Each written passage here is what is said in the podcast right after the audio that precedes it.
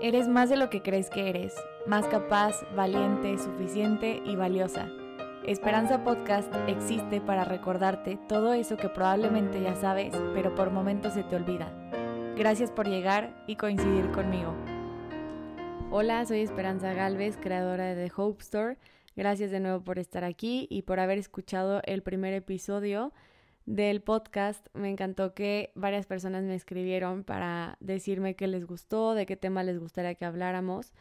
Y creo que uno muy importante, una cualidad de la que siempre hablamos en The Hope Store y que creo que es necesario hablar eh, de la raíz de todo esto, es el hecho de sentirte suficiente. Creo que todas hemos sentido alguna vez que no somos suficientes para algo, para el trabajo, para la escuela, eh, con tu familia, con tus amigos, las personas que te rodean. Y por eso, en este episodio, invité a la psicóloga Jimena Ruesga a que nos explique cuál es la razón de por qué nos sentimos así y qué podemos hacer para dejar de sentirlo. Me encantaría que te presentaras un poco, Jimena, para que te podamos conocer mejor. Muchas gracias por estar aquí, por aceptar la invitación y creo que nos vas a aclarar la vida a muchísimas mujeres. Hola, nena, ¿cómo estás? Muchas gracias por, por invitarme a, a, tu podcast. Yo feliz de la vida de participar contigo. Este tema se me hace súper, súper fuerte y súper bueno tocarlo porque es más, de, más común de lo que nos imaginamos, ¿no? Es, es raro encontrar eh, gente que vaya por la vida diciendo, es que yo no me siento suficiente, ¿no? ¿Por qué? Pues porque se lo guardan. Precisamente como no se sienten suficientes, se lo guardan, ¿no? Y entonces, eh, pues es muy común, o sea, es, es parte también de ser ser humano, ¿no? Entender que, que siempre hay algo más, ¿no? Eh, te platico un poquito de mí. Bueno, pues soy, soy psicóloga clínica, soy psicoterapeuta, eh, también soy mamá y esposa. Y me encanta The Hope Store, pero, pero bueno, he trabajado en una clínica de trastornos alimenticios y adicciones, también estuve en un centro de apoyo familiar. Eh, hoy por hoy doy eh, consultas, doy terapia, eh, doy terapia en línea, que con todo esto de, de, la pandemia, pues la verdad es que sí, ya mucha gente, ajá, y mucha gente prefiere tomar la terapia desde casa, ¿no? Este, y, y, fíjate que desde que estuve en Ellen West, en esta, eh, trabajando en esta clínica de trastornos alimenticios y adicciones, pues desde ese momento siempre me ha gustado apoyar todo lo que tiene que ver con esta parte de, de empoderar a la mujer, ¿no? De impulsar eh, toda la parte de la virtud, ¿no? O sea, empoderar a la mujer desde, desde las cosas lindas, desde el amor, de, de, desde sus virtudes, desde todo lo que se, la hace fuerte, ¿no? Y es un poco justo, por eso me, me, me encanta también de Agosto, porque es, es, un poco como esta parte de, eh, de sentirnos auténticas, de sentirnos suficientes, ¿no? Como precisamente todo lo que estás promoviendo tú desde tu marca, tal cual. Sí, como que siento que, que justo las redes sociales te hacen pensar todo lo contrario, todo lo contrario ¿no? Que, que el físico es lo único que importa, que la cantidad de likes, que la cantidad de cosas cool que haces en el día. Y pues al final es como un volver a, al dentro de ti y encontrar ahí lo que realmente vale de ti, ¿no? Claro. Sí, el tema de las redes sociales es, es complicado porque, bueno, en, una ocasión vi un meme que decía, ¿por qué nada más suben como las cosas cool, no? Y entonces en el meme era como de, bueno, ¿qué quieres? ¿Que suba desmenuzando pollo? ¿No? O sea, como que dices, sí, sí. pues sí, o sea, realmente, pues eh, es mostrar solamente un lado de la, de la moneda, ¿no? Sí, y, exacto. Y quizá, eh, pues, la persona que, que lo vea, ¿no? va a tener un impacto distinto para cada mirada, ¿no? O sea, para, para todos los que le dieron like a una foto, ese like significó, significó algo muy distinto para cada uno de ellos, de los que le dieron like, ¿no? Entonces, pensar, uh -huh. ¿qué significa eso que tú estás viendo ahora, ¿no? ¿Qué significa para ti eso que tú estás escuchando, que tú estás eh, promoviendo, que tú estás este, posteando, ¿no? O sea, desde la parte de el que yo posteo hasta la parte de yo lo veo, ¿no? O sea, ¿qué significa eso? Y pues tristemente se presta mucho para, para despertar un poco estos, estos miedos, ¿no? O estas angustias, o es que mira este, el cuerpazo y yo no lo tengo, es que mira qué bonita y yo no sé qué, ¿no? Como ahorita que decías, ¿no? Te comparas, ¿no?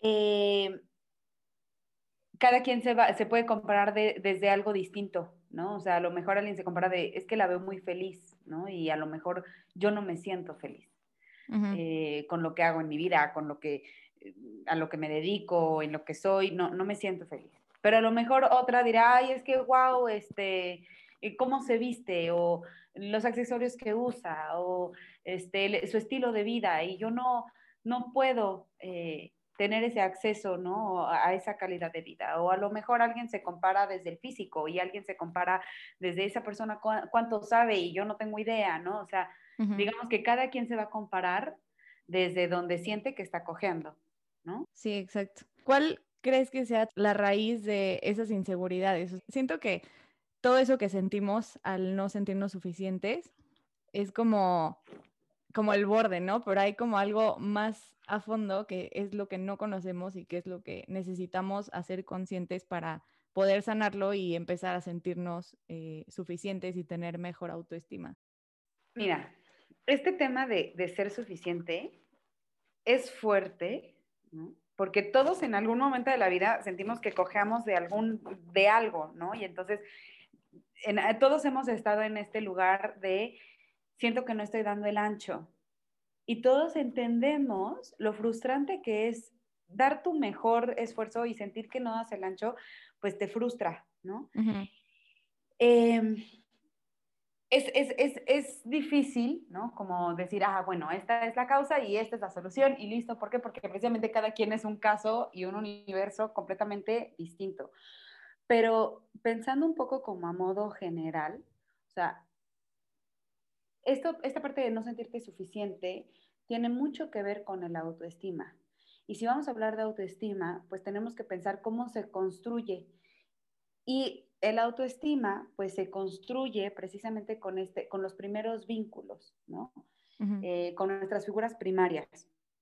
Llámale papá, mamá, eh, si, no sé, vivía con la abuela, pues la abuela o la nana, ¿no? O sea, quien, quien estuvo en tus primeros años de vida para ti, ¿no? y, y aquí es, o sea, entran muchos factores. Por un lado, entra la parte de las expectativas.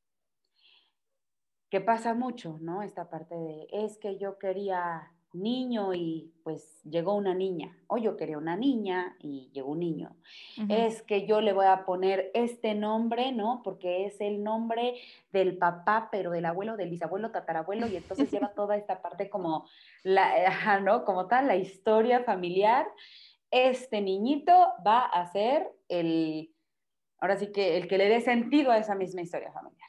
O, este, no sé, va a ser una niña, eh, o sea, todavía ni nace y ya, ya en la familia se esta parte de las expectativas, ¿no? De, uy, no, hombre, va a tener un carácter increíble, va a ser súper deportista, uy, seguro va a ser un gran doctor y una gran este, científica, y entonces como que, y desde chiquitos, ¿no? O sea, los niños van creciendo y pues expectativa tras expectativa tras expectativa, que quizá nunca les, les dimos como esa oportunidad, ¿no? De pensar como, bueno, ¿y quién eres tú, no?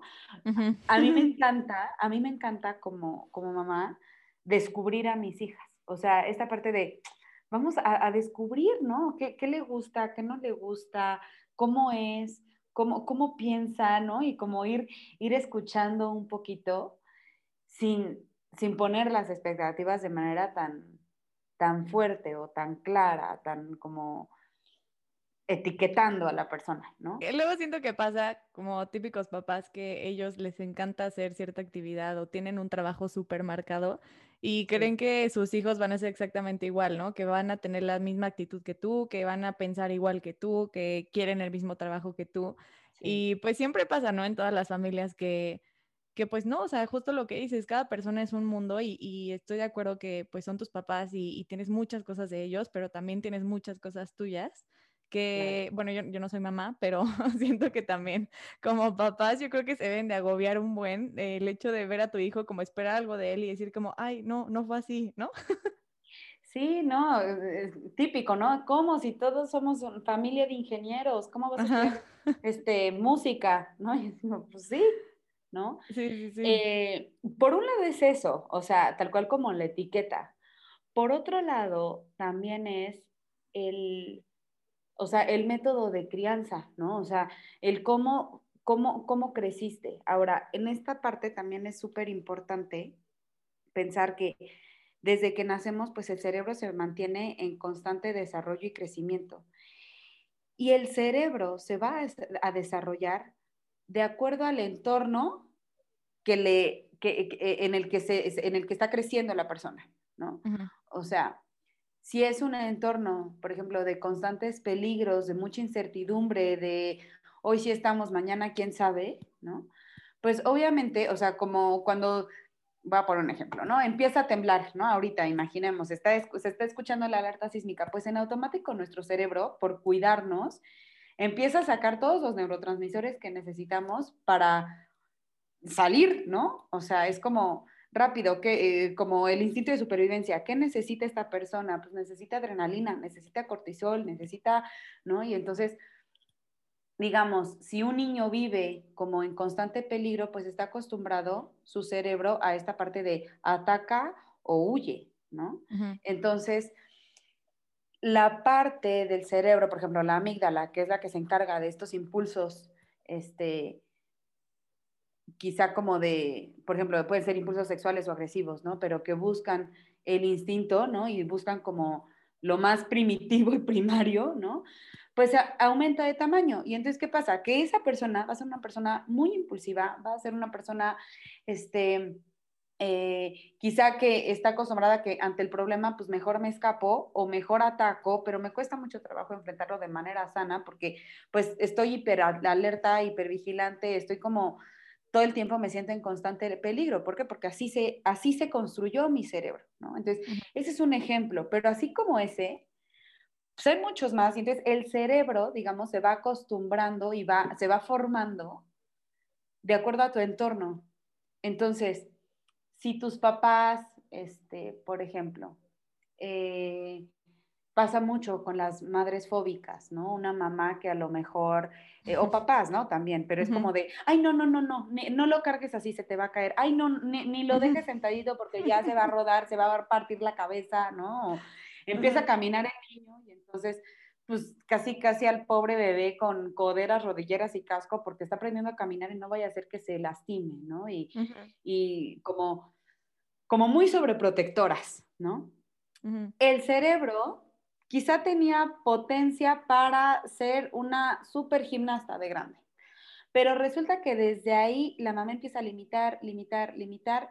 El cerebro no va a alcanzar ese potencial que pudo haber alcanzado precisamente porque pues el niño se va frenando y va pensando como pues desde el miedo, ¿no? Entonces en el momento en el que tú ya eres grande, ya este, tienes una vida, trabajas, lo que sea, dices, ay, es que me cuesta mucho trabajo este, como tomar riesgos y es que qué tal que no lo hago bien, ¿no? En esta parte precisamente de ser suficientes, de no, no voy a dar el ancho, no lo voy a hacer bien, o tengo que cuidar todas las variables antes de, porque no voy a hacer y algo no me sale bien.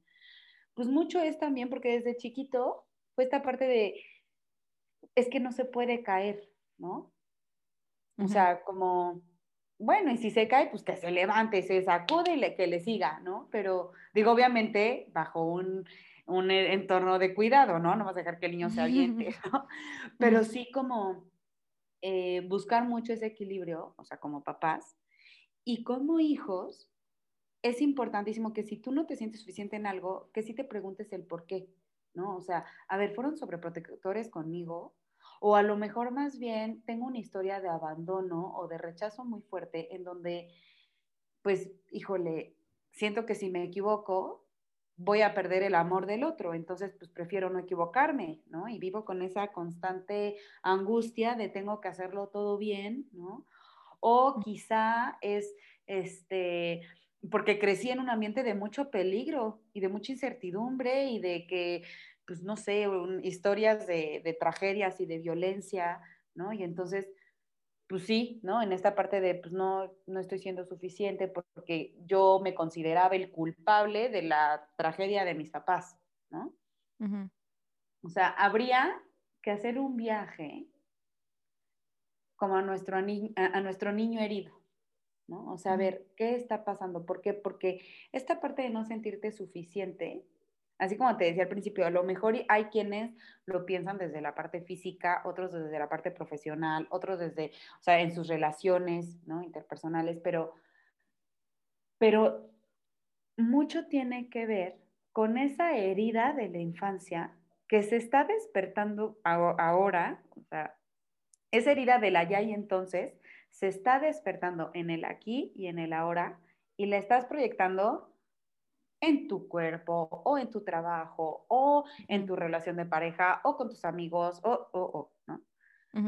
Entonces, sí es importante como irnos desde, desde la raíz, el por qué y por qué y por qué. Porque si lo vemos como de manera muy superficial, o sea, como en esta parte de, a ver, es el trabajo. Ah, bueno, pues entonces ahora voy a, no sé, delegar este proyecto, en este otro dedicarle cuatro horas este, extras a la semana y en este otro tal. Ok, ya, punto, se acabó, ¿no? ¿Qué va a pasar? Que esa inseguridad, a lo mejor y ahí le pusiste como un curita, ¿no? Pero de fondo, o sea, realmente ahí hay una herida que como que nunca se cerró bien. Entonces, si tú le pones un curita, pues de nada va a servir. En cualquier otra área de tu vida va a aparecer. ¿Qué es lo que se tiene que hacer? Abrir, ¿no? O sea, quitar el curita, lavar bien y sí duele, ¿no? Cuando te cortas y te lavas, te duele y te arde horrible, pues así, ¿no? O sea, te va a doler, pero va a sanar. Porque si esa herida sigue infectada, pues nada más, o sea, va a ir creciendo la infección y no, no, no, no vas a sanar. Lo mismo pasa con nuestra mente, con nuestras emociones.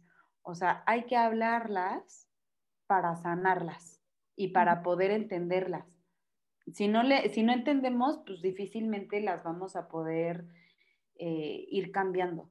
Creo que cualquier eh, forma en la que no, en la que reflejas el no sentirte suficiente, justo es lo que dices, ¿no? Como que tiene una raíz muy profunda que, que, puede ser una herida muy grande y que si no, yo creo que el primer paso a como a cambiar esto sería hacerlo consciente, ¿no? Justo lo que dices de ok, ¿por qué no te sientes suficiente en esta situación, no? A, a, mí me pasó que en cuarentena empecé a ir a terapia. Justo en mi familia, pues era medio tabú, ¿no? Como en muchas familias. Era como, no, pero ¿por qué vas al psicólogo? Eh, pues, ¿qué te hicimos? ¿Estás bien? ¿Estás triste? ¿Tienes depresión? ¿Qué problema tienes? Ya sabes, ¿no? Y era como, pues, o sea, no tengo ningún problema así gigantesco, pero pues para crecer, ya saben. y algo de lo que me di cuenta, cañón, cañón, cañón, que a mí me pasa mucho que chance no soy tan exigente conmigo.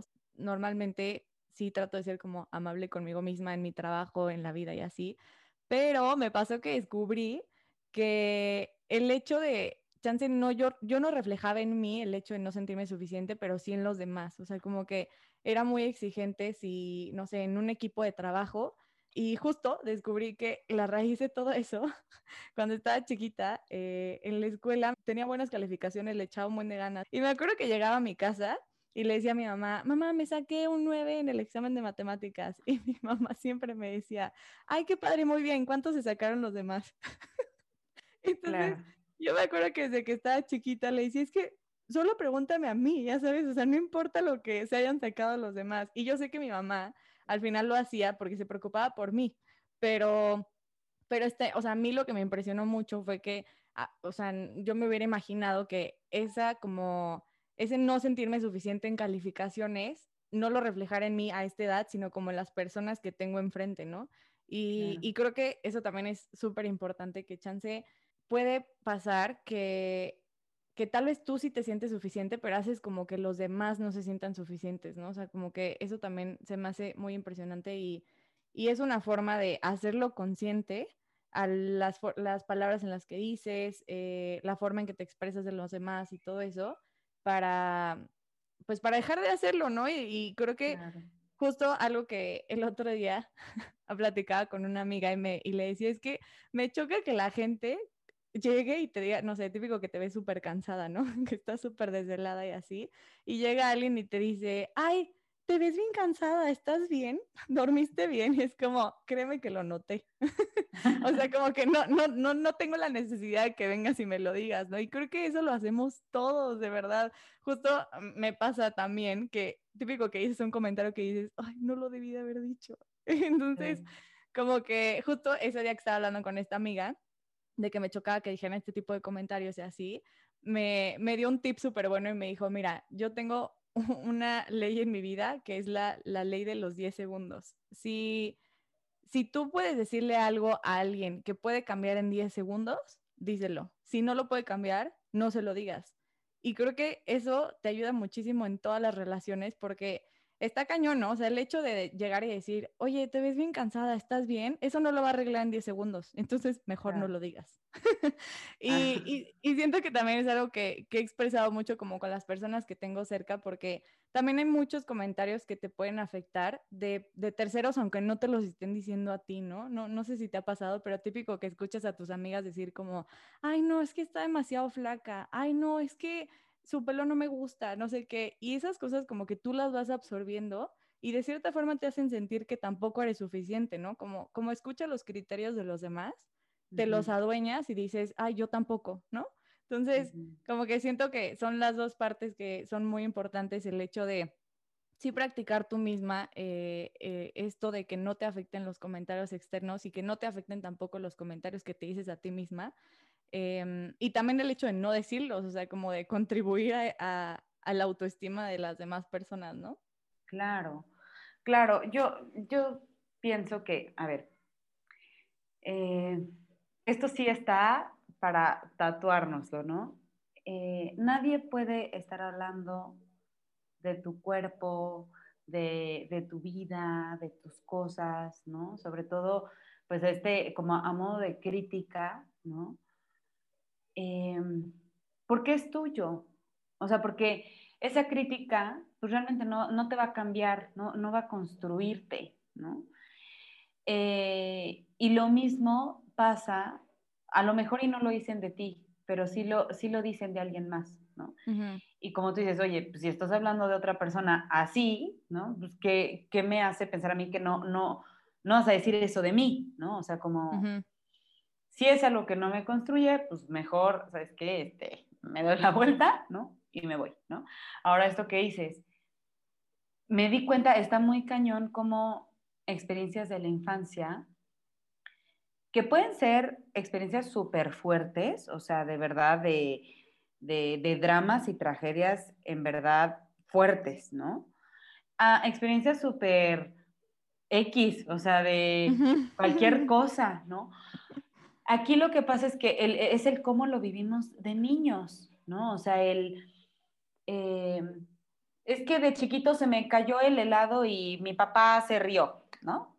A ver, o sea, ahora como adulto, tú lo piensas y dices, ay, bueno, pues era un helado, no pasa nada, me dan otro, pues ya este, pues ya ni modo, ¿no? No pasa nada pero de niño quizá para ti este lado significaba tu momento especial con tu papá y entonces sentiste que no fue valorado y entonces, ¿no? Como, pero fue mi culpa, pero también me lo, me, me, recriminaron, o sea, como pensar que la lógica que tenemos de adultos no es la lógica que tenemos de niños. Y, y, y, de niños vemos la vida con otro significado muy distinto a como lo vemos ahora. Entonces, para ti, el que tu mamá te dijera el tema de, del 9, ¿no? Y bueno, ¿y cuántos sacaron los demás? Pues ahora tú dices, ay, bueno, X, ¿no? Era como para, pues, ver, eh, para sondear un poco el salón, la clase, ¿no? Este, la maestra. Pero, pero o sea, para ti en el momento era, trauma. Claro, como comparada, ¿no? Así como, bueno, ¿y los demás? ¿Y ellos qué tienen que ver, no? Ellos no estudiaron conmigo, o sea, yo, yo estoy aquí, ah. ¿no? Ajá, ¿no?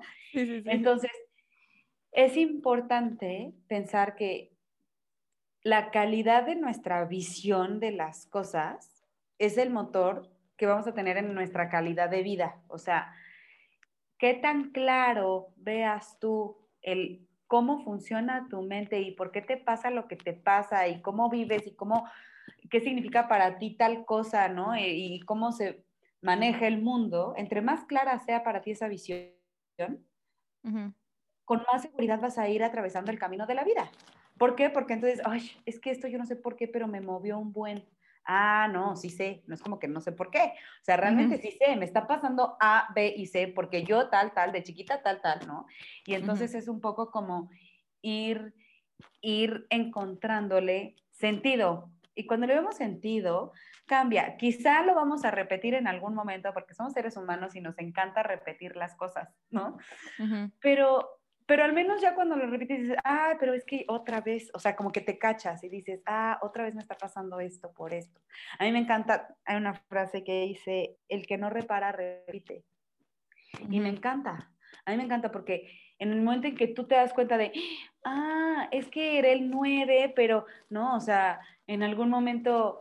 Eh, un paciente me dijo algo así como de el, cuadro de honor, ¿no? Y bueno, la verdad es que ese es algo que, que, a muchos les ha pasado, ¿no? Como esta parte de, pues es que no, yo no eh, estaba en el cuadro de honor, ¿no? Entonces, ah, claro, pero ahora con mi lógica de adulto, puedo ver a ese niño dentro de mí, puedo abrazarlo, puedo escucharlo y puedo ayudarme a resignificar lo que me está pasando. ¿No?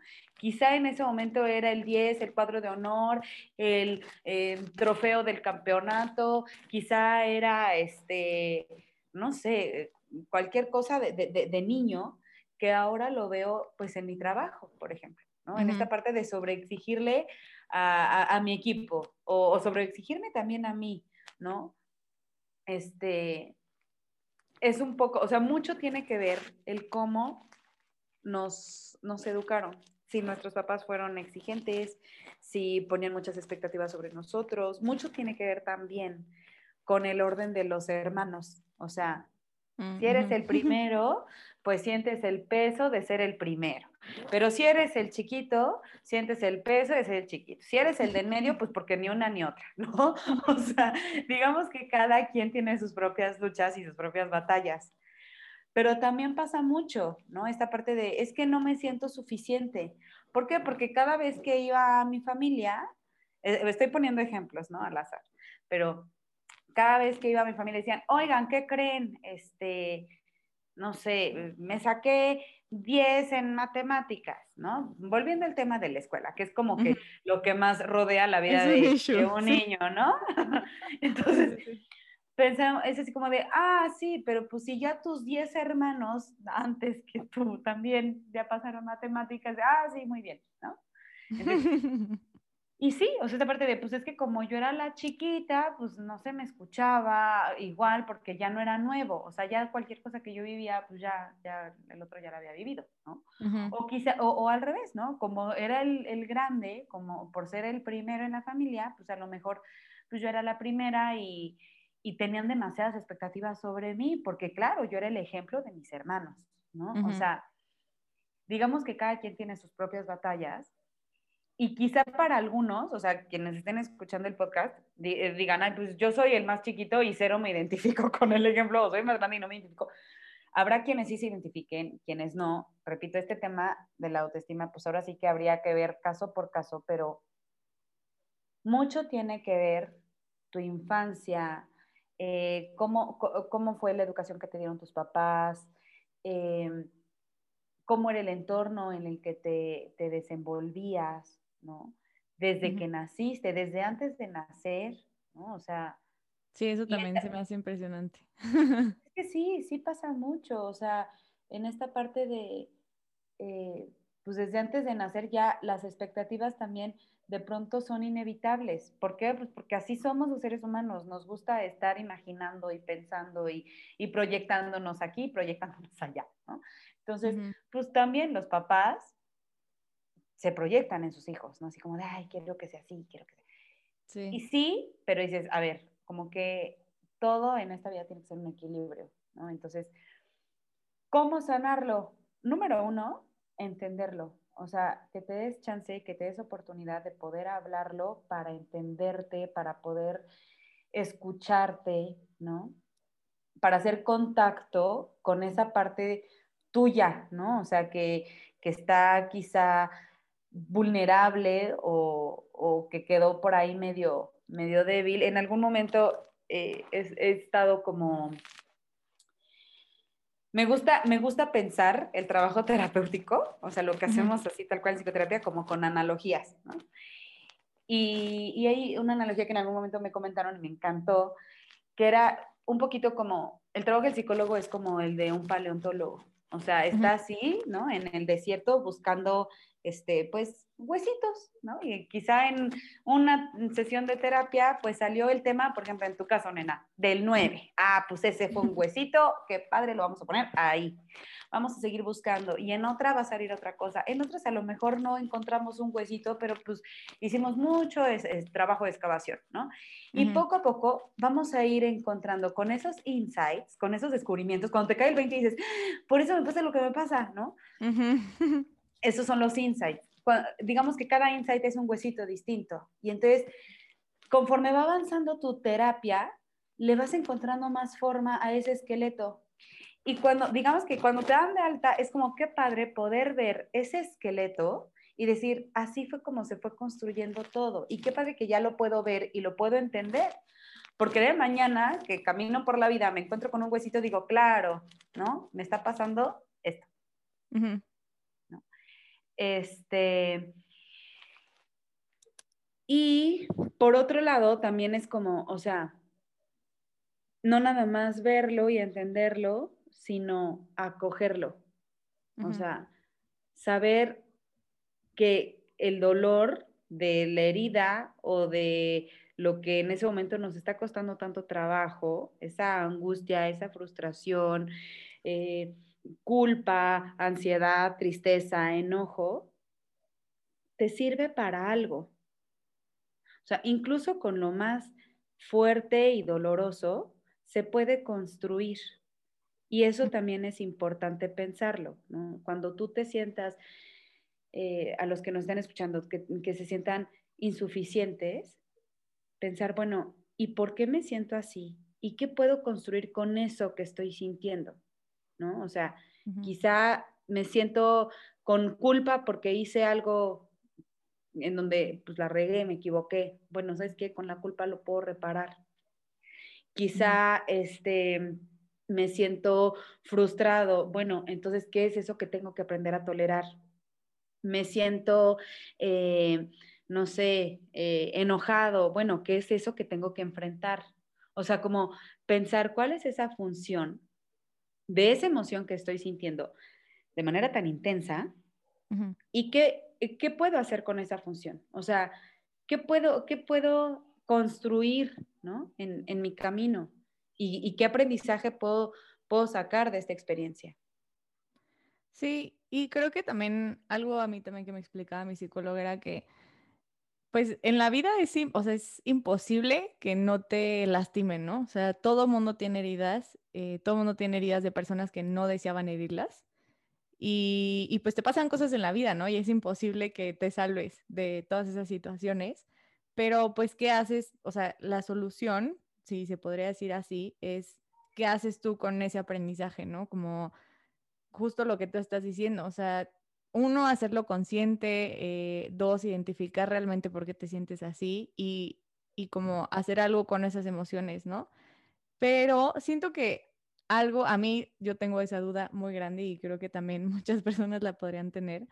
Eh, o sea, entiendo que hay muchas cosas que puedes trabajar en ti para tener un mejor autoestima, pero ¿hasta qué punto es, es sano tolerar personas que están cerca de ti que afectan a tu autoestima? O muchas veces son personas de las que no te puedes alejar. O sea, muchas veces pueden ser, no sé, tu prima o, no sé, alguien muy cercano. Que, que, no, no es como que puedes cortar la relación con esas personas. Pero, ¿cuál, o sea, ¿cuál sería así como un tip que, que le podrías dar a las personas para que se sientan en paz con ellas mismas, ¿no? Algo también que yo entendí fue como, la gente nunca va a cambiar, ¿no? O sea, como que todos vamos por, bueno, a ver, no, la gente sí puede cambiar, pero yo creo que todos vamos por la vida teniendo como nuestros defectos y virtudes, pero creemos que somos los que estamos bien, ¿no? Entonces esperamos a que los demás cambien antes de, de intentar cambiar tú, ¿no? Y ver qué puedes mejorar, en dónde puedes crecer y así. Y creo que también algo muy importante es que tú puedes encontrar la paz eh, aún cuando la gente no vaya a cambiar, ¿no? Que justo es como estas personas que están cerca de ti que no te puedes alejar de ellas. Em, pero, ¿cuál sería como un tip que nos podrías dar en ese tema? Sí, esto, esto que dices está, eh, está fuerte porque incluso me he topado con pacientes, por ejemplo, que sin quererlo, ¿no? Eh, o queriendo, tal vez, la misma mamá es quien le está haciendo tanto daño, ¿no? Entonces dices, híjole, pues está, está cañón, ¿cómo se va a alejar si, si, es menor de edad y vive con su mamá y la mamá es quien está haciendo el daño, ¿no? Número uno, bueno, para, para ir eh, cuidando de la autoestima, o sea, tenemos que empezar por nosotros mismos, o sea, cuidarnos, tanto de manera externa como interna. O sea, siempre, de hecho, algo que, yo em, les recomiendo a los pacientes es, es importante que comas bien, que estés bien hidratado, que estés haciendo ejercicio, ¿no? Porque físicamente, si no estás bien, eso también va a tener un impacto emocionalmente. O sea, hay personas que empiezan con síntomas casi como de depresión y realmente no tienen depresión, realmente están desnutridos porque les hacen falta, este, no sé, algún nutriente en específico, ¿no? Entonces, a ver, ahí hay que ir con un nutriólogo, qué es lo que está pasando, ¿no? O tienen ataques de pánico. Oye, ¿qué crees? El ataque de pánico es porque no se está durmiendo bien, porque este, está atascado de trabajo o se la vive, no sé, este, en las redes sociales en vez de dormir, ¿no? Entonces, es importante. Vámonos a lo básico. Duerme, eh, come bien, toma agua y hace ejercicio. Ahora, ya, ya cuidándote tú, entonces ahora sí, pensar, bueno, ¿y por qué tendría yo que tolerar relaciones que me están haciendo daño? ¿No? O sea, si es una relación de codependencia, no sé, el novio o la novia, oye, ¿sabes qué? Este, aquí hay que estar muy alerta, se pueden presentar conductas de violencia, ¿no? Este, tienes que hacer algo, ¿no? Tienes que Incluso puede ser como en tu trabajo, ¿no? O sea, claro. El, el hecho de no querer, Ajá. O el hecho de no querer dejar un trabajo porque es tu seguridad del sueldo, eh, pero no te hace feliz y, y, todo el tiempo te están exigiendo y no te sientes suficiente. O sea, como que siento que apliquen todo literal. Sí, sí, sí, sí. Entonces, por un lado es eso, ¿por qué tendría que, que tolerarlo? Por otro lado, es esta parte de em, saber poner límites, tanto en mi relación, o sea, límites reales, ¿no? Como de manera interna, o sea, vámonos como a, la parte ya, mm, eh, o sea, en nuestra mente, ¿no? Entonces, por un lado es esta parte de poner límites de, oye, no me puedes hablar así, o no sé, ¿no? Te, este, te habla el jefe y estás, este, domingo 8 de la mañana, ¿no? Es como de, pues ahorita no es mi hora de trabajo, ¿no? Entonces, pues saber decir, ahorita no, no puedo. O sea, se vale decir que no, ¿no?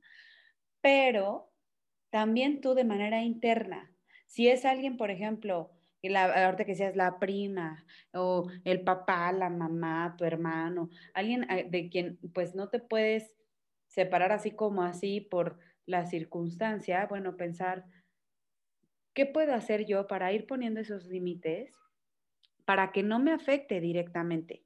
O sea, para que yo sepa tomar distancia, ¿no? Eh, eh, o sea, se necesita muchísimo ejercicio de reflexión, de introspección, o sea, estar como, ¿qué fue lo que me molestó y por qué? ¿No? Y darte cuenta, aceptarlo y decir, bueno, tengo que tomar distancia, esto, esto no, no quiero que me afecte, ¿no? Y también pensar, bueno, ¿y por qué se la compré? ¿No? O sea, quizá me dieron una tarjeta con la que me identifiqué, ¿no? Entonces, por eso me enganché, por eso me enojé, por eso, ok, ¿y por qué? ¿No? O sea, ¿por qué no puedo decir, ay, está poniendo esas tarjetas, pues a mí no me las vas a poner, ¿no? Yo, yo no, yo zafo, ¿no?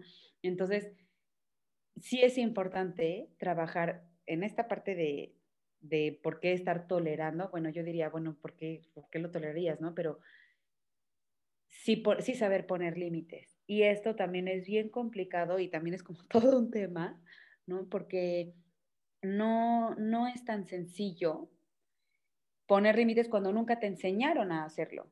Y eso es igual, insisto, desde la crianza, o sea, desde chiquitos desde esta parte de saber respetar tu tiempo, tu persona, tus recursos, tus cosas, ¿no? Y si desde tu infancia no se dio o no te enseñaron, ¿no? Pues vas a decir, bueno, pues, ¿y ahora cómo les digo que no? ¿No? O sea, me imagino, por ejemplo, a unos primos de chiquitos, ay, compártele tu juguete, ¿no? Y, pero es mi juguete favorito y el otro primo está bien bebé, lo va a babear todo y lo va a aventar, le va a valer. También se va a decir, bueno, ok, este no, ¿qué, qué, qué sí le puedes prestar, no? Como, y entonces, pero se da mucho el, ay, préstaselo, no seas mala onda, no sé qué, cómo es posible, entonces está la familia haciendo presión en el pobre niño. Claro, cuando ese niño crece es un, pues lo mío es de todos, entonces mi tiempo es de todos, este, mi espacio, mis cosas, mis relaciones, pues sí, todo es de todos, porque pues no me enseñaron a respetar lo mío y a valorarlo y a honrarlo y a sentirme orgulloso de eso, a defenderlo, pues no, simplemente pues es de todos. Entonces, por eso es importantísimo, si nos están escuchando papás, mamás, tíos, tías, o sea, poner mucha atención en, esos pequeñitos, ¿no? Y en pensar, bueno, si conmigo a lo mejor no lo hicieron, bueno, con los chiquitos nuevos de la casa, pues sí hay que hacerlo, ¿no? O sea, hay que, que escucharles, ¿no? Y a uno como adulto, pues decir, bueno, también se vale hacer contacto con ese niño interior y saber decir, bueno, ¿qué pasó? O sea, ¿por qué no me estoy sintiendo suficiente? Sí, sí, sí. Y, creo que también algo que a mí me gusta mucho de, eh, de las nuevas generaciones adultas es que creo que somos mucho más conscientes de, de qué es lo que pasa con nosotros mismos, ¿no? Eh, creo que antes en la generación, o sea, bueno, generaciones, no sé, mis papás, mis papás tienen como 60 años. Em, creo que no está, o sea, no era tan normal el hecho de poner atención en qué te pasaba, cómo te sentías, este, ve con alguien que te ayude, eh, yo te ayudo, ¿no? Como que no era tanto ese tema de hablar eh, cómo estás y todo eso, porque era como, no, no me digas, como por no enfrentarlo, ¿no? Eh, pero creo que algo que algo que a mí me encanta como de estas nuevas generaciones es que estamos mucho más conscientes de, de trabajar en nosotros mismos y de también aceptar y darnos cuenta que, justo lo que te decía el otro día, como pues que a nuestros papás nadie les enseñó a ser papás, ¿no? Es algo que yo siempre pienso. Y, y, que sé que yo también cuando sea mamá me voy a equivocar en muchas cosas y también voy a hacer muchas cosas bien. Eh, entonces, creo que tenemos esa oportunidad de agarrar todo lo bueno que tienen nuestros papás, que todos tienen algo bueno, y, ¿Y qué, hacemos con eso bueno, no? O sea, ¿cómo, ¿cómo lo podemos potencializar? ¿Qué es con lo que nos educaron, con lo que nos enseñaron a hacer y todo esto? Y, todo eso que en lo que se pudieron llegar, en lo que se pudieron haber equivocado, eh, pues ¿cómo, cómo podemos ser nosotros diferentes, ¿no?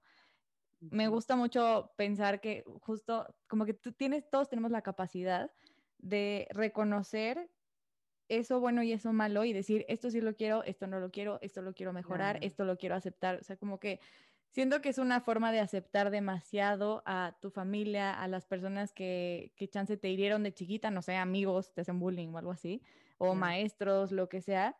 ¿Y, y qué decide, con qué decides quedarte y con qué no? Sí, justo. Y en esto que dices, sí, o sea, en definitiva, la sociedad cada vez se ha hecho más consciente de una crianza basada en el respeto, ¿no?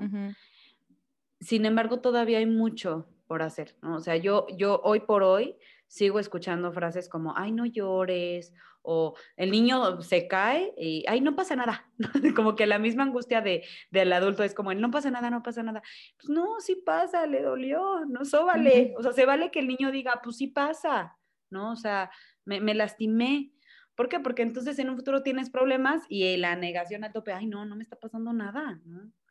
Hasta que ya no aguantas más y ya se desborda todo, ¿no? O el no llores, o sea, me encuentro con adultos que dicen, no, es que yo no lloro, ¿cómo que no lloras? Y llorar es como reír, o sea, es, es natural, ¿no? Entonces, em, sí es importantísimo como pues ser muy conscientes de eso. Con los niños de hoy, pero también con nuestros niños interiores, o sea, con, con ese niño interior que, vive dentro de nosotros, que, que, que, forma parte de nuestra historia, ¿no? Y saber, saber decir, bueno, en su momento no te dieron chance de llorar, pero pues ahora sí, ¿no? Y, y, escucharnos y saber cómo hacer contacto con nosotros mismos y decir, bueno, ¿y ahora como por dónde, ¿no? Se vale pedir ayuda, o sea, se vale...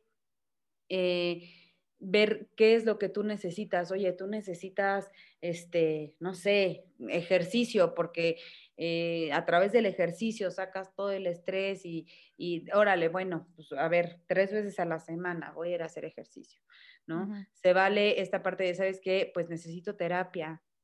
También ese es un tema, porque aunque también ya la sociedad ya está un poco más consciente de la importancia de la salud mental, sobre todo ahora en la pandemia, o sea, la gente de verdad como que abrió los ojos y dijo, ay, sí, qué importante es estar sanos mentalmente. Claro. Entonces, pero de todos modos, todavía hay como mucho tabú y mucho el, ay, pero ¿por qué vas a terapia? O este, eh, eh, no, y no se diga al psiquiatra, ahí sí ya peor, ¿no? Así como, ¿cómo al psiquiatra y te medicas? ¿No? Y decir, pues sí, o sea, sí, porque pues cuando te da gripa, vas al otorrino y te medicas. Te da depresión, pues vas al psiquiatra, al psicólogo y recibes el tratamiento que necesitas, ¿no? Entonces, pues eso, o sea, hacer como mucha eh, conciencia en la importancia de la salud mental, en lo importante que es saber decir, esto ya me rebasa, esto ya, ya no puedo con esto, se vale pedir ayuda, ¿no? ¿Por qué? Porque cuando uno no se siente suficiente, pues en este querer llenar, ¿no? Expectativas, pues difícilmente se pide ayuda, ¿no? Porque entonces si pido ayuda, menos o va a ser suficiente, al contrario, necesite ayuda, ¿no? Y no, o sea, si hay alguien aquí que está escuchando que dice, siento que no estoy dando el ancho, oye, ¿sabes qué? Terminando el, el capítulo del podcast, ve y pide ayuda.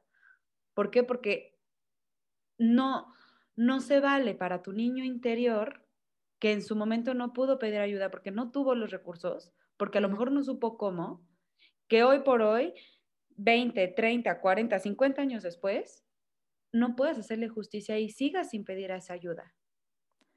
Sí, y, creo que también pasa que hay muchas personas que como no lo tienen consciente, o sea, como que no tienen consciente sus emociones eh, realmente como son, las dejan pasar, ¿no? Y, y creo que una vez que conoces que puedes estar consciente de tus emociones, que las puedes sentir y que puedes pedir ayuda, ya no te puedes volver a sordear. O sea, ya es como, como si te hubieran dado de que así una luz y que digas, ay, no, no la veo, no la veo. O sea, como que es algo que, que ya es como si te dan, como si te dieran una mano y que digas, no, muchas gracias. Em, creo que si justo lo que dices, si de chiquito o, o el año pasado no tuviste la oportunidad o no sabías que que puedes ir a terapia, que puedes pedir ayuda, que, que te, o sea, que puedes llegar a sentirte suficiente, pues ahora que ya lo sabes, pues ve y pide ayuda, ¿no? Como que también muchas veces nos pasa que nos cuesta ser vulnerables con los demás.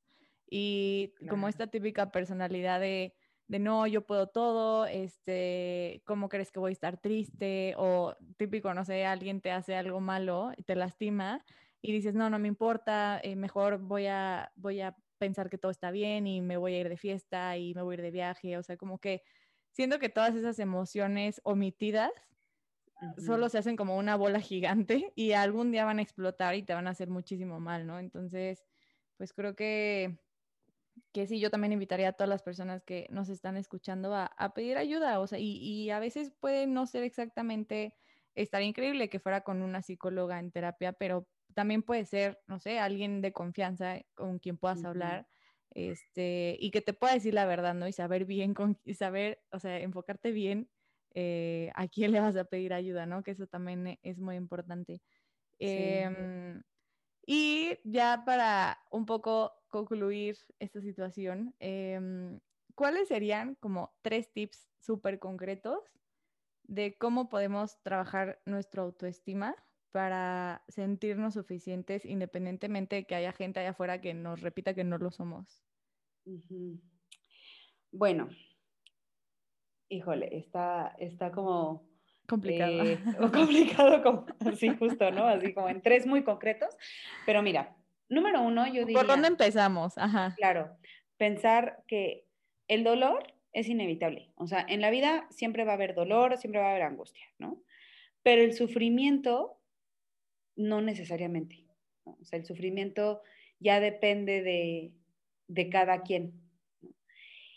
Y y entonces, en esta parte de, si hay algo que te duele emocionalmente y que eso te provoca el sentirte insuficiente, no lo sufras, ¿no? O sea, abraza ese dolor, trabájalo y entonces pensar, a ver, ¿cómo, cómo, cómo lo puedo sanar? ¿Cómo lo puedo reparar?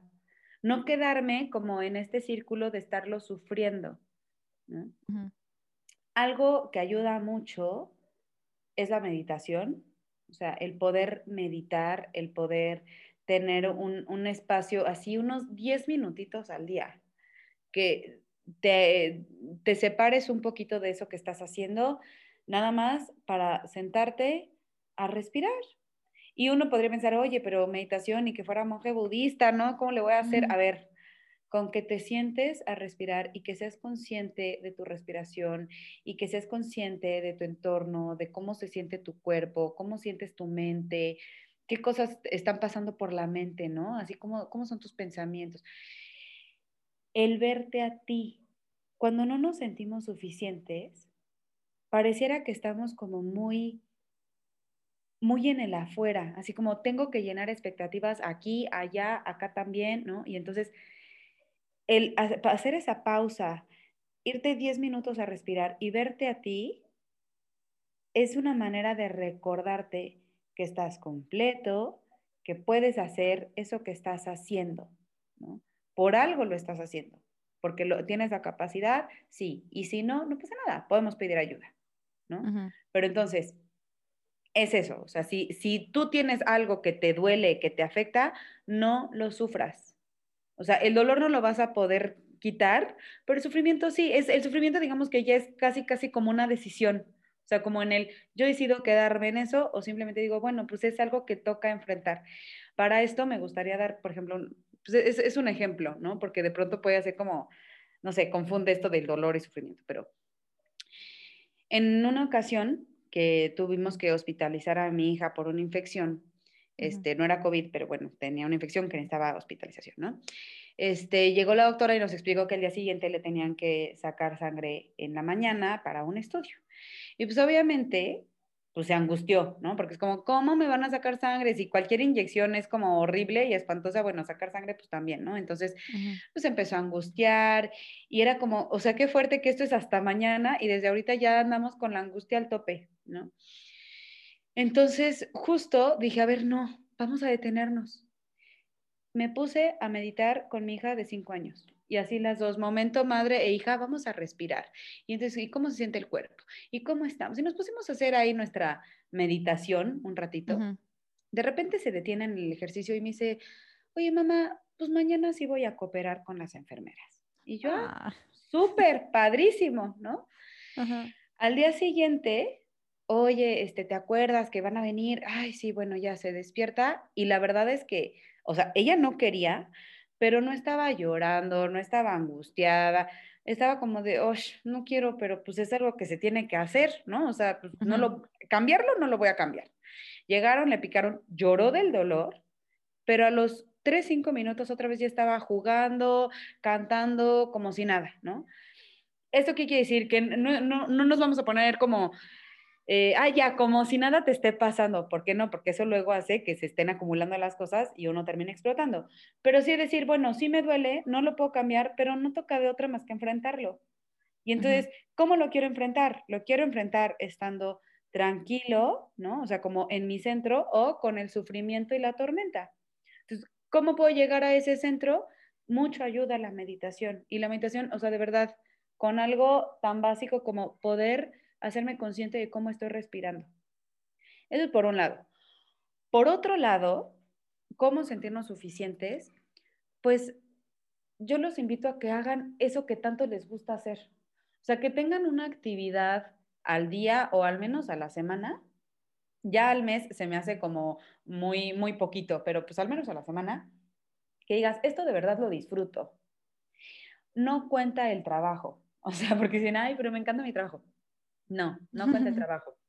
Algo que sea tuyo, un hobby. ¿Te gusta tocar la guitarra, te gusta pintar mandalas, te gusta salir a pasear a tu perro, lo, que, lo que te guste hacer, eso dedícale un tiempo a la semana y dale la misma importancia que le das a las otras cosas de tu vida. O sea, si tú en tu agenda tienes tal día voy a salir a cenar con mi novio, o tienes eh, tal día de tal a tal hora tengo que trabajar porque tengo la junta de no sé qué, ah, bueno, también tal día es mi hora de disfrutar.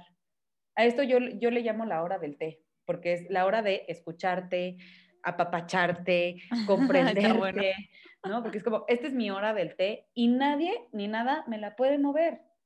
¿Por qué? Porque nos acostumbramos de, de, pronto como a vivir en el afuera, ¿no? Así como todo hacia afuera, las relaciones, el trabajo, esto, el otro, tal. Y se nos olvida que también tenemos que ver hacia adentro. Se nos olvida que, a ver, ¿y yo cómo estoy? ¿No? Entonces voy a hacer eso que a mí me gusta hacer, que me, que disfrutarte, ¿no? voy a disfrutarme ahorita, ¿no? Y por último, el tercero, yo diría cuidarte, o sea, Cuida tu salud física y mental. Si hay algo que te enferma, ya no lo hagas. Si hay una red social así, no sé, un influencer, lo que sea, que tú lo ves porque te gusta lo que hace o lo que postea, pero te hace sentir insuficiente, pues ya deja de seguirlo. O sea, como, qué ganas de estarte castigando, ¿no? Si hay algo, este, un trabajo que no soportas, que te abruma, que te hace sentir así lo peor del universo, oye, pues ve buscando otro. Tampoco te digo, ya renuncia ahorita y a ver cómo le haces. Pues no, ¿no? Oye, ve buscando otro, ve buscando otro plan, ¿no? Pero algo que te haga sentir bien contigo. Si de plano, oye, es que esto no lo puedo cortar porque resulta que son, no sé, este, pues la prima o mis papás o quien sea, quienes me hacen sentir mal, bueno, ir, ir aprendiendo a poner límites ¿Qué me funciona para poner límites? Me funciona hablarlo, me funciona tomar distancia y cuando las cosas se calman regresar, me funciona, ¿no? O sea, pero, pero saber poner límites. O sea, número uno, no elijas sufrir, nada más quédate con el dolor y enfréntalo y trabájalo y supéralo, ¿no? Número dos, date tiempo a ti mismo, o sea, ten tu hora del té. Y número tres, cuídate, o sea, sí, cuida mucho tu salud no te expongas, así como ahorita, oye, hay una pandemia, tenemos que usar tapabocas y estarnos lavando las manos todo el tiempo, ah, bueno, pues ¿qué crees? Si hay ansiedad, pues también tengo que protegerme. Si hay un ambiente estresante, pues ¿cómo me voy a proteger yo? O sea, cuidarte de eso que te está haciendo daño. Así como cuidas tu salud física, cuidar también tu salud mental. Sí, justo ahorita que dices e-, este último tip, se me vino a la mente cañón que cuando estaba chiquita, como a los ocho años, yo creo. Me acuerdo que una Miss un día nos dijo, pero verdad nunca se me olvida, una Miss nos dijo, cuida mucho lo que entra a tu mente, lo que ves, lo que escuchas, eh, lo, que, lo que dejas entrar, porque lo que entra en tu mente nunca se va. O sea, puede que si algún día, todo lo demás que pasa en tu cuerpo, si algún día, no sé, este, te sientes mal y te enfermas, algún día se va a ir esa enfermedad. Si algún día este, te pasa algo físicamente, algún día se va a ir, pero lo que entra en la mente nunca se va. Entonces creo que también es súper importante eh, cuidar justo eso, ¿no? ¿Qué ves en redes sociales? ¿Qué escuchas? Eh, las personas con las que convives te dicen, ajá, exacto. Y, y cómo te hablas a ti misma también, ¿no? O sea, creo que eso también yo, a mí en, justo en The Hope Store, como que siempre me gusta hablar de ese tema de cómo, cómo te hablas a ti, ¿no? Cómo te tratas a ti. Muchas veces como que es bien fácil ser amable, o sea, bueno, no bien fácil, pero es más fácil ser amable con los demás y contigo eres bien exigente o, o ese tipo de cosas, ¿no? Entonces creo que también es muy importante el hecho de la relación contigo misma, porque creo que ahí es en donde le enseñas a los demás a tratarte, ¿no?